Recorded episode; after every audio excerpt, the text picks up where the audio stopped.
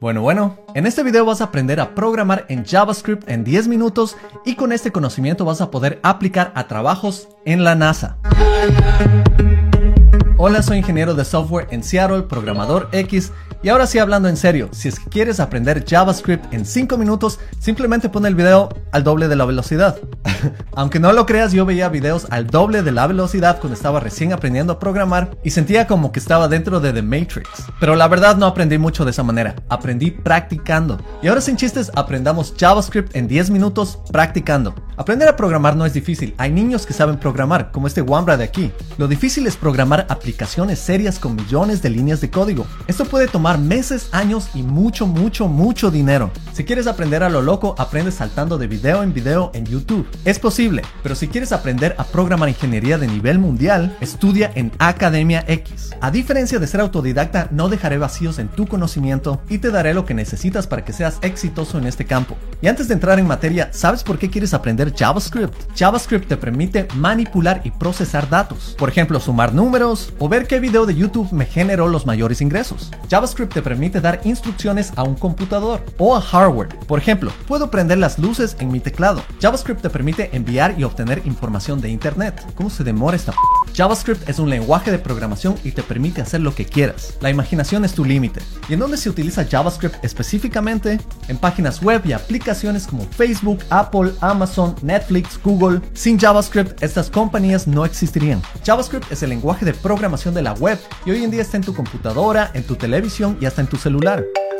Hola mamá, estoy grabando en este momento. JavaScript lo puedes utilizar en el lado del cliente y en el lado del servidor. Para este tutorial vamos a utilizar JavaScript en el lado del cliente. Y JavaScript es un lenguaje tan accesible que solo necesitas tu navegador. Para este tutorial yo voy a utilizar Chrome. Abrimos Chrome, demos un clic derecho, abramos el inspector, vamos a la consola y ya veo que te estás sintiendo todo un hacker. Y aquí lo primero que quiero hacer es escribir tipos de datos. Empecemos con texto. Para esto pongo comilla, comilla y dentro puedo poner el texto. Presiono enter y aquí vemos que la consola retorna lo que escribí. Quiero escribir un número, quiero escribir verdadero, true o falso, false. A estos dos últimos tipos se los llama booleanos. Quiero escribir un valor no definido, escribo undefined.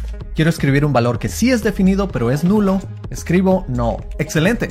Pero ¿qué hago con todos estos datos primitivos? Puedo imprimirlos en la consola con console log.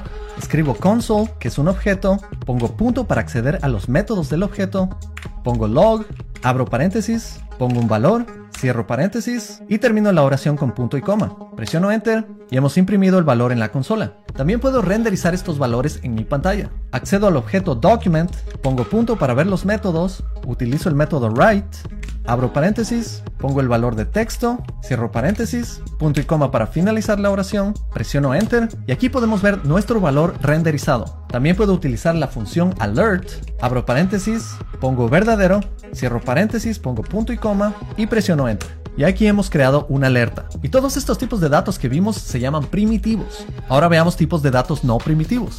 Limpiemos la consola con comando K y puedo crear un tipo de dato que se llama lista. Para esto abro corchetes, puedo poner valores primitivos 1,2, 3, 4, 5, 6, cierro corchetes, presiono enter.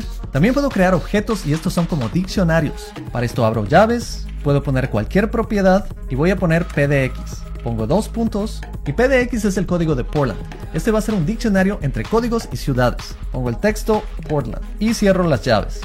Presiono Enter y he creado mi objeto. Y he creado todos estos tipos de datos, pero ¿de qué me sirve si es que no puedo utilizarlos? Para usarlos después utilizo variables. Digamos que quiero guardar un número telefónico. Esto podría guardarlo como un número, pero quiero guardarlo como texto porque quiero guardar los símbolos. Así que utilizo la palabra clave let. Pongo espacio y puedo darle cualquier nombre a mi variable. A esta variable la voy a llamar teléfono, pongo un espacio, pongo igual y aquí pongo el número de teléfono. Pongo punto y coma y guardo. Ahora quiero utilizar esta variable que he creado. Voy a llamar la función alert y en lugar de pasar el valor directamente, voy a pasar esta variable. Presiono enter y aquí vemos el número de teléfono. Y eso es lo excelente de las variables. Las puedes utilizar en muchos lugares después. JavaScript también tiene operadores. Puedo hacer operaciones numéricas como sumar, puedo restar, puedo dividir y también puedo multiplicar. También tenemos operadores comparativos. Por ejemplo, podemos preguntar si 4 es igual a 4. Podemos preguntar si el número 0 es igual al texto 0 y es verdadero. Pero si queremos asegurarnos que son el mismo tipo, podríamos preguntar, ¿es 0 igual a 0? incluyendo el tipo, y aquí nos va a decir que es falso. También tenemos operadores lógicos. Por ejemplo, verdadero y verdadero es verdadero. Verdadero y falso es falso. Falso y verdadero es falso. Y falso y falso es falso. Esto lo debes de haber visto en el colegio en tus clases de lógica. También tenemos el operador o, en el que verdadero y verdadero es verdadero. Verdadero o falso es verdadero. Falso o verdadero es verdadero. Y falso o falso es falso. ¿Y de qué me sirve tanta comparación con booleanos? Esto es muy útil para los condicionales. Los condicionales te permiten correr diferentes partes de tu código dependiendo de la lógica. Por ejemplo, si mi usuario está autorizado, le muestro la página. Si es que no está autorizado, le muestro una alerta. ¿Cómo escribo esto en código? De esta manera. Voy a crear una variable para saber si mi usuario está autorizado. Pongo let, espacio, autorizado, pongo igual, verdadero. Y guardo esta variable. Ahora el condicional se escribe if entre paréntesis la condición, en este caso autorizado, cierro paréntesis, abro llaves y pongo document.write. Bienvenido, termino la oración y cierro las llaves. En este caso este código es suficiente para mostrar este mensaje, pero también puedo poner else, que quiere decir de otra manera, muestra la alerta no autorizado. Presiono Enter y podemos ver bienvenido. Y así puedes utilizar esta lógica para correr cualquier tipo de código condicionalmente. Por ejemplo, si estás disfrutando de este video, dale un like. Si es que quieres ver más videos como este, suscríbete. Ya ves lo útiles que son los condicionales. Ahora vamos a ver las funciones que te permiten encapsular líneas de código. Escribamos una función, function, le damos un nombre a esta función, sumar en este caso, abro paréntesis y puedo pasar bastantes argumentos. Voy a pasar solo dos en este caso, A y B. Cierro paréntesis, abro llaves y aquí voy a retornar un valor. Para eso utilizo la palabra return y aquí voy a retornar A más B. Cierro la oración y cierro la función. Presiono enter y he creado una función. Ahora, ¿cómo utilizo esta función? Puedo escribir sumar y puedo pasar 1,2 Llamo esta función y obtengo 3. Y así puedo crear muchísimas funciones para realizar lo que yo desee. Es más, dentro de las funciones puedes incluir condicionales y todo lo que hemos visto anteriormente. Y ahora te puedes dar cuenta que la función que tenemos alert anteriormente es simplemente una función que está disponible globalmente para tu uso. Ahora si quiero trabajar con muchísimos datos puedo utilizar los bucles. Los bucles nos permiten trabajar con listas de elementos ordenados. Empecemos creando una lista. Creo una variable que se llame lista, pongo igual, abro corchetes y pongo 1,2 3, 4, 5, 6. Cierro corchetes. Ahora quiero trabajar con cada elemento de esa lista y sumar 5 a cada uno. Para eso utilizo el bucle for. Escribo for, abro paréntesis, pongo elemento, pongo of y pongo lista. Y esto me va a permitir acceder a cada elemento de esa lista. Abro las llaves y voy a utilizar la función que creé anteriormente que se llama sumar y voy a pasarle el elemento y también el número 5. Pero esto no es suficiente, también quiero imprimir estos valores. Así que voy a guardar cada uno de estos valores en una variable. Let suma igual.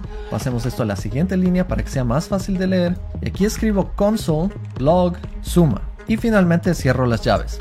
Corro este código y aquí podemos ver que a cada uno de los elementos he añadido el número 5. 1 más 5, 6, 2 más 5, 7, 3 más 5, 8 y ya entiendes la idea. Hay muchos otros tipos de bucles. Este es un bucle for off. Y en este video para principiantes no vamos a ver todos los tipos de bucles, pero veamos el bucle while.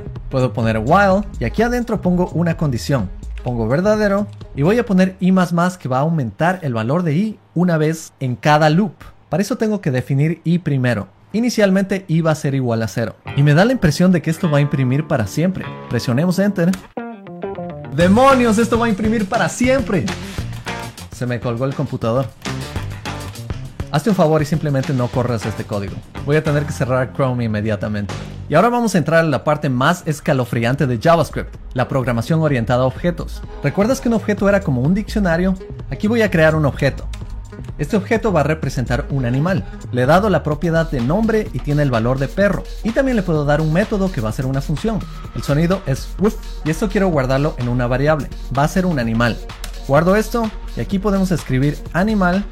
Tengo acceso al nombre, que es como una variable realmente. Y puedo llamar los métodos.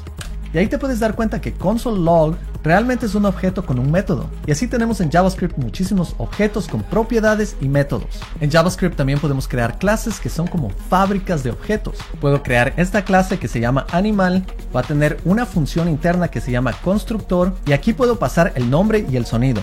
Y esto puedo guardar como propiedades internas utilizando la palabra this. También puedo crear métodos internos. Por ejemplo, aquí estoy creando un método que va a decir soy un dependiendo del nombre va a decir el nombre y va a ser un sonido. Así que guardo esta clase. Y aquí puedes ver que estoy creando tres variables. Cada una es un animal y utilizo la palabra new para crear un nuevo objeto basado en ese animal. A cada animal paso diferente nombre y diferente sonido. Perro, wolf, gato, meow, tigre, grr. grr. Presiono enter y se han creado estos objetos. Ahora veamos si funcionan. Voy a correr el método a sonido de perro y dice soy un perro y woof. Tal vez debía poner aquí y hago woof. Pero bueno, entiendes la idea. De igual manera gato, soy gato y miau. Soy tigre y no voy a hacer ese sonido. En proyectos grandes vas a trabajar con cientos o miles de archivos de JavaScript y estos tienen la extensión JS, JS. También vas a poder importar diferentes archivos de uno hacia otro y así es como se crean las librerías. Son realmente archivos con muchísimo código. Una de las librerías más populares en JavaScript es React. Y con esto ya tienes un buen entendimiento de JavaScript para principiantes. Pero realmente para dominar este lenguaje necesitas practicar por muchos años. Yo he trabajado en proyectos para Nintendo, para Google, soy ingeniero en Amazon y todavía utilizo pollas. Utilizar pollas y utilizar Stack Overflow está muy bien y tú vas a ver que cuando entres a este campo hay muchísimas cosas que aprender. Recuerda que solo hemos topado la punta del iceberg. Si te gustó este video no te olvides de darle un like, de suscribirte y activar las notificaciones y nos vemos en la próxima. Te espero en Academia X. Chao.